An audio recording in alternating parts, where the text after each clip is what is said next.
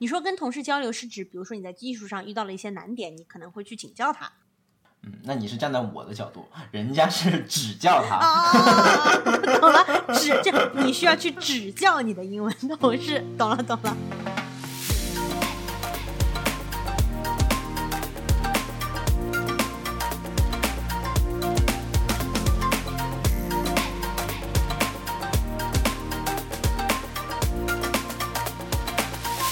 家好，欢迎来到三言两语，我是 Harry。我是 Emma，今天我们要来聊一聊英文要有多好才可以混迹美国职场。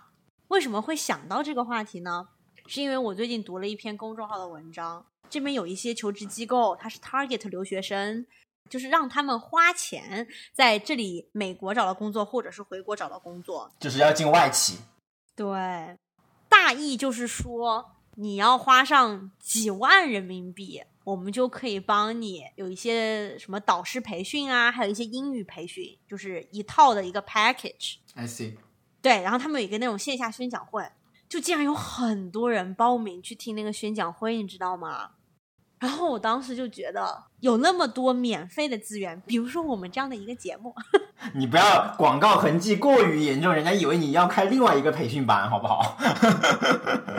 就是你不需要去花钱，也可以成为一个在英文职场当中可以和其他人顺畅沟通的人。嗯，所以就让我想到了我做这个 podcast，我们三言两语的一个初衷。至少对于我来讲，我特别是希望减少大家的焦虑感。很赞同。我觉得你卖东西的话，其实它一个很重要的策略就是先让你焦虑起来嘛，让你觉得你很缺这个东西，它才能把这个东西卖出去。所以就是这样的培训机构越来越多了以后，会容易让求职者会忽视自己已有的一些免费的素材和资源。那我们今天就来聊一聊英文到底要多好，可以混迹美国职场，或者说找到一个不错的工作。听完以后，你可能就会发现，其实也就那样，对，不需要太焦虑。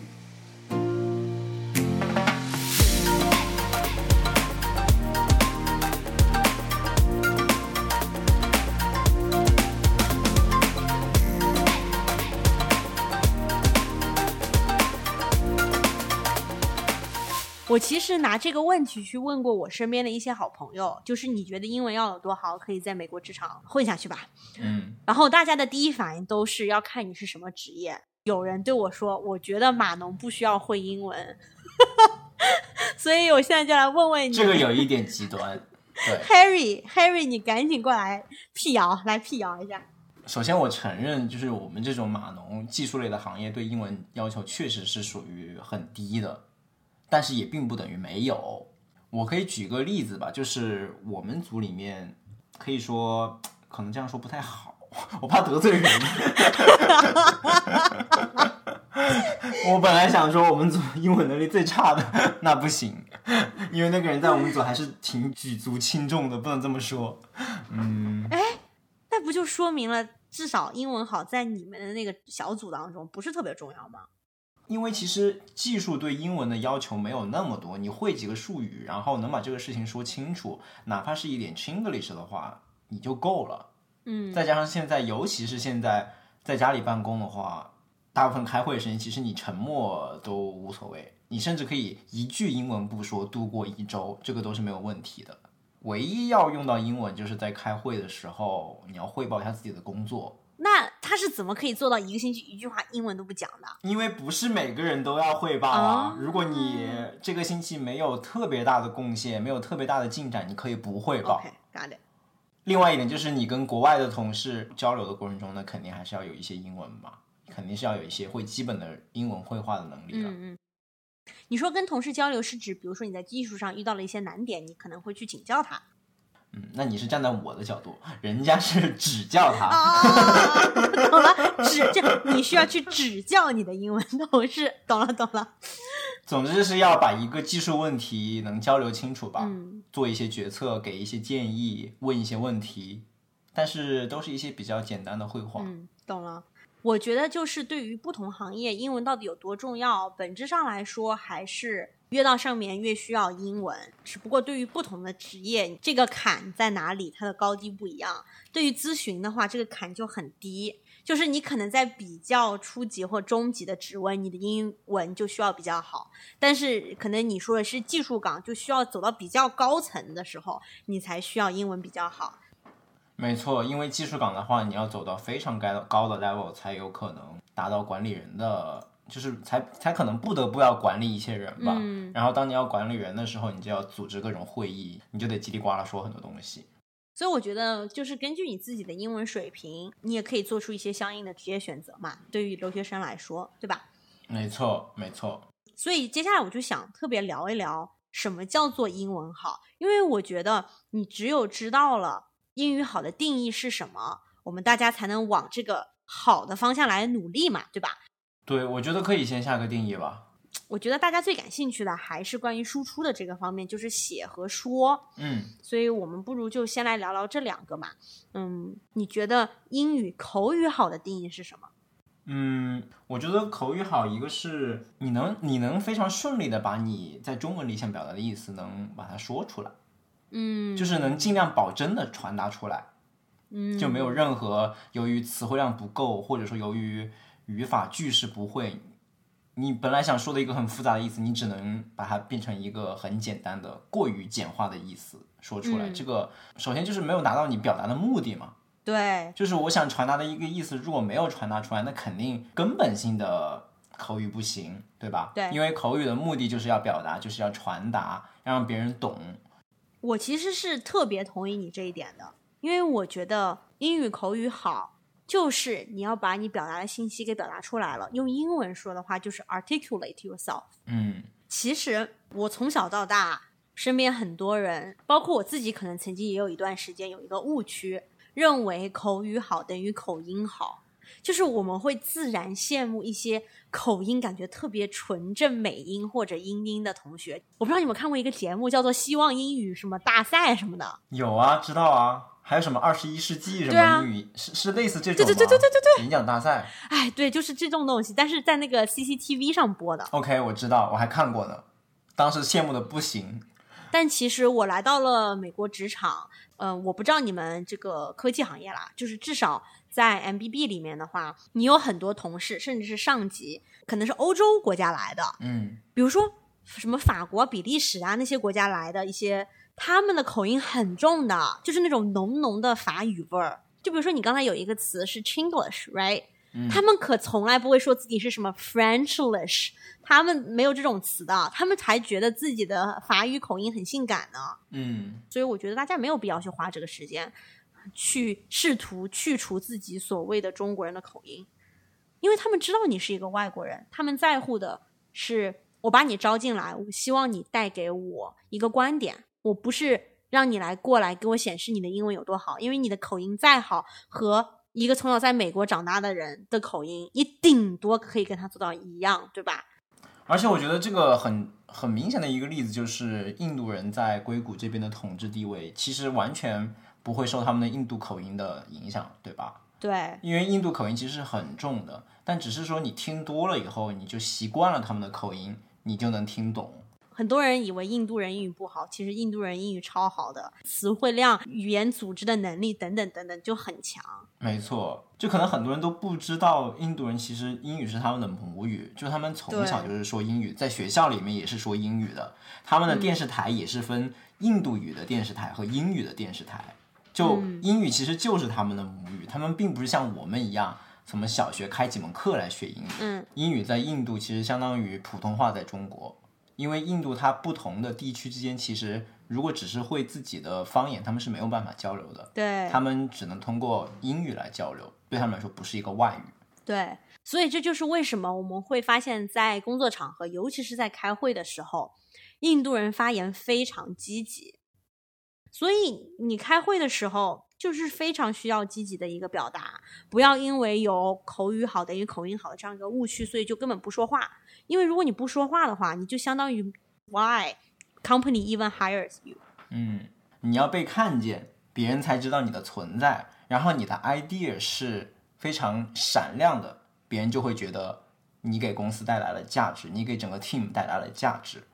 而且我最近发现的一个趋势就是，不应该不是趋势吧，只是说在这样在这样的环境下会体现的更加明显，就是经常是开会的过程中，全程没有一个中国同事说话，因为你知道，就是当大家躲在了屏幕背后之后，其实你是更容易可以不发言。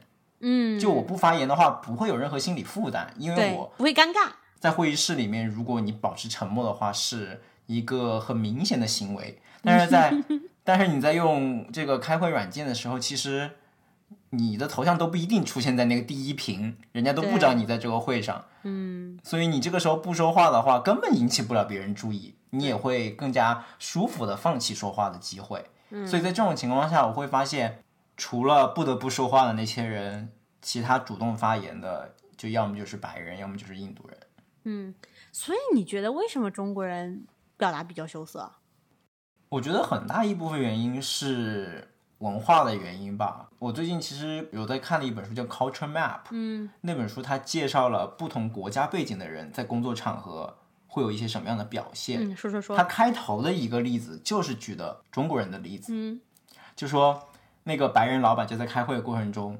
会发现这个中国员工怎么如此沉默，全程开会都没有一句发言，哪怕是出来一个非常有争议的观点，每个人都争相发言的时候，他也不说话。嗯这个白人老板就非常奇怪，但是他发现这个开会了之后，在他们单独的交流过程中，他再把这个问题抛给那个中国员工，就发现那个中中国员工就滔滔不绝的跟他讲了一大堆非常精彩的观点。他当时就惊讶，那你为什么不在开会的时候说出来？我觉得你的回答非常的好。然后那个中国员工就解释说，我觉得我完全插不上话，哦，因为他会认为，如果在一个会议中我要说话，一定是要么就我举手，要么就是这个会议中有停顿了三秒没有人说话，那这个时候我可以插进去了，这是一个很好的插入的机会，不会让大家觉得我在抢话，不会让大家觉得我很粗鲁的打断别人。嗯，但是我在想啊，就是停三秒这个东西，在实际操作中到底有多么可行啊？即使是在国内的一个开会环境当中，有可能你要表达你的那个观点，然后你一直没有找到这个停三秒，关于这个主题可能已经完全过去了耶。没错，就是这样的，大部分情况就是过了。嗯那个中国员工他始终没有找到这停顿的三秒钟，但是当他那个老板听了以后，他就说：“你不需要等那个三秒钟，你随时可以插话，哪怕是别人在讲的过程中，你也可以打断他。嗯，其实你知道让我想到什么吗？就是在美国的课堂里面，很多学生提问根本不举手，就直接他的手举起来的那一秒钟，他也就已经开始说了，就是老师没有点到你，right？Exactly, exactly。他就是一边举着手一边说巴拉巴拉巴拉，然后开始那那在那儿讲，对吧？嗯，所以我觉得文化是一个挺大的方面。但是如果我们想要在西方文化的这种职场中要能有所表现的话，我觉得我们要就是入乡随俗，要打破这个东亚文化的羞涩，去更加主动的表达自己，不要太畏手畏脚。嗯，除了开会以外，还有一个很重要的 talking 的场合就是 presentation。嗯，你需要做什么 presentation 吗？我觉得 presentation 在科技公司可能是一个更加容易准备的过程，因为你完全是可以提前准备好稿子，然后照着背的。这个是 presentation，、不同于开会的一个特点。开会的过程中有非非常多需要你及时反应的过程。嗯，不过我觉得从某些特定的角度来讲，它对英语的要求又更高了。比如说 slides 的标题，我觉得取 slides 标题对于英文的能力要求非常高。哎，你这个点很好，嗯，继续说。嗯这个呢，是我怎么发现的？就是在我实习的期间，因为 MBB 的 slides 它是不允许你用什么 background、introduction、conclusion 这样一个词放在标题里的。你这张 slides 想要表达一个什么样子的意思，你就要把它变成一句话放在标题栏。嗯你的英文就要特别好，因为你需要找到一个一个单词，有的时候可以表达一个意思的。举个例子，我当时那个带我的 consultants 就教了我一个词，叫做 incumbents。我以前学的 incumbent 是一个形容词，就是非常笨重的。嗯但其实呢，我当时那个 slides 是想要讲，嗯，这个领域有一些老牌巨头企业已经占据了大部分的市场份额，但是也出现了几个新兴的企业来挑战，他们也在快速的成长。这个是我想表达意思。嗯然后呢，他就教了我一个词，就是 incumbents，就是指已经占有绝大部分市场份额的老牌巨头。比如说像福特汽车公司就属于 incumbents，那 Tesla 就属于是那种要挑战这些 incumbents 的一个 rising star，for 嗯 example，、对吧如果我不知道这个词的话，那么我在 slides 的 title 里面，我就要写一个什么 existing big player with big market share，something like that，就很难，你知道吧？所以我觉得从取标题的角度来讲，对于英文的至少词汇要求是非常高的。没错，但是我也找到了秘诀，嗯秘诀就是多看新闻，因为新闻的标题，每一个新闻的新闻标题就是要一句话说这整个事情是什么，它也是需要极度压缩的，它也只能用几个词而已。嗯，就是新闻标题里面一些常见的词，就很好用在那些 presentation 的 title 里面。而且我觉得，像刚才为了解决你这个 title 的问题，其实也像你自己说的，其实一大解决方案就是你要懂一些内行才懂的行话。嗯，这种行话它其实就是一个词概括了很多的意思在里面，但是大家一听就懂。这种丰富的含义就经常可以让它用在标题里面，就能更加简洁的表达我的意思。对，既然已经讲到了 presentation 的话，那我们就可以讲一讲关于写作啦。嗯因为 presentation 的故事逻辑基本上是你先写出来的。同意。再怎么你得写一个嗯提纲。对啊，你不管怎么样，你得写一个提纲，然后后来你可能会写一些演讲的稿子。但是我觉得写这个东西真的是一个，就是训练逻辑最好的办法，就是去写东西。嗯因为在你写作的过程当中，你要 constantly 思考，为什么我要把这句话放在这里？呃，我到底想要表达核心思想是什么？为什么我这几段的顺序安排是这样子的？就等等等等，我觉得这些都是跟你想要表达的逻辑有关系的。然后在你不断修改你写的这个东西的过程当中，你就是对自己思维逻辑的一个有强度的一种训练。，I see。但这个就跟英文能力是不是脱钩了？我觉得国内英文写作的教学和我在这边职场情况下要用的写作就根本完全不一样啊！我不知道你们小时候嗯每次的英文考试最后不是也有一个作文吗？嗯你们的作文都要去写些什么？我觉得很多时候是需要体现你的什么词汇量啊、词藻的华丽程度啊，嗯，就是有点类似于散文的，而不是一个一个应用文的考题。没错，多以记叙文为主吧。对，可是我 ever 要用到英文，不就是应该是只有应用文的场景吗？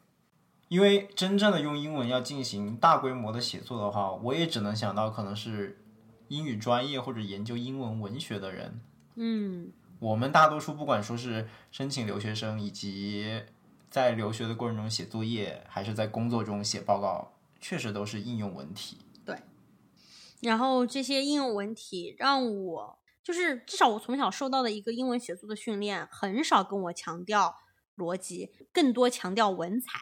所以我想要跟大家说的就是，至少在英文的职场环境当中，我觉得逻辑比文采更重要。大家更看重的是你到底想要表达的核心观点是什么，能不能一开始就开宗明义的把你想表达观点说出来，而不是在那里废话的一大堆。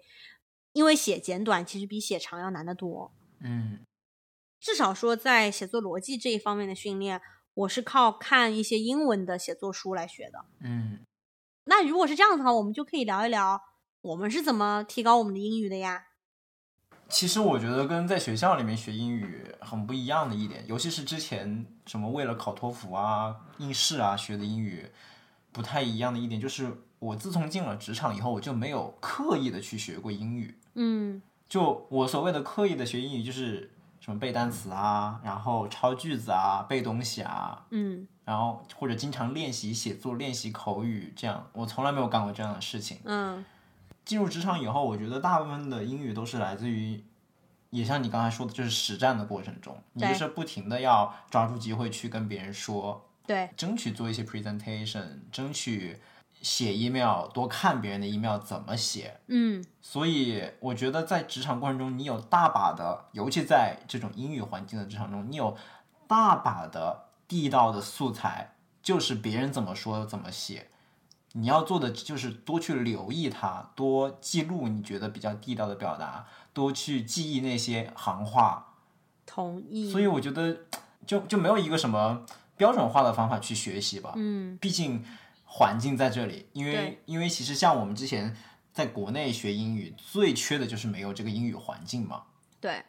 然后写作的话，我个人是从几本写作书当中觉得受益良多的。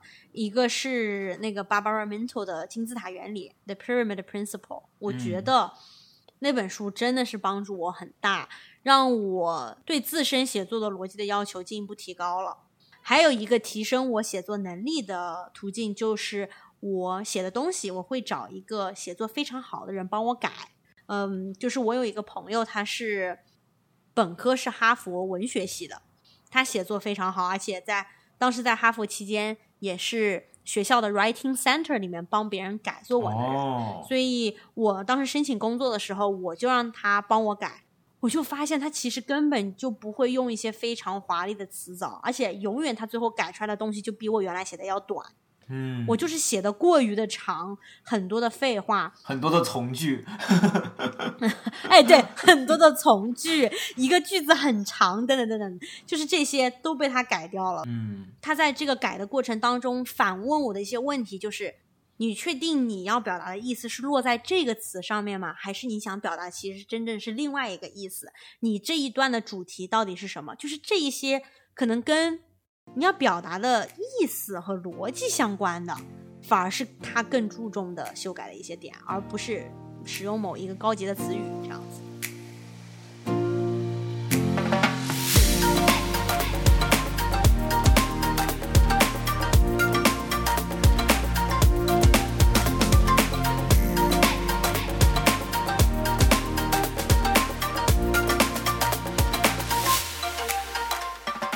OK，picks，Harry、先来吧。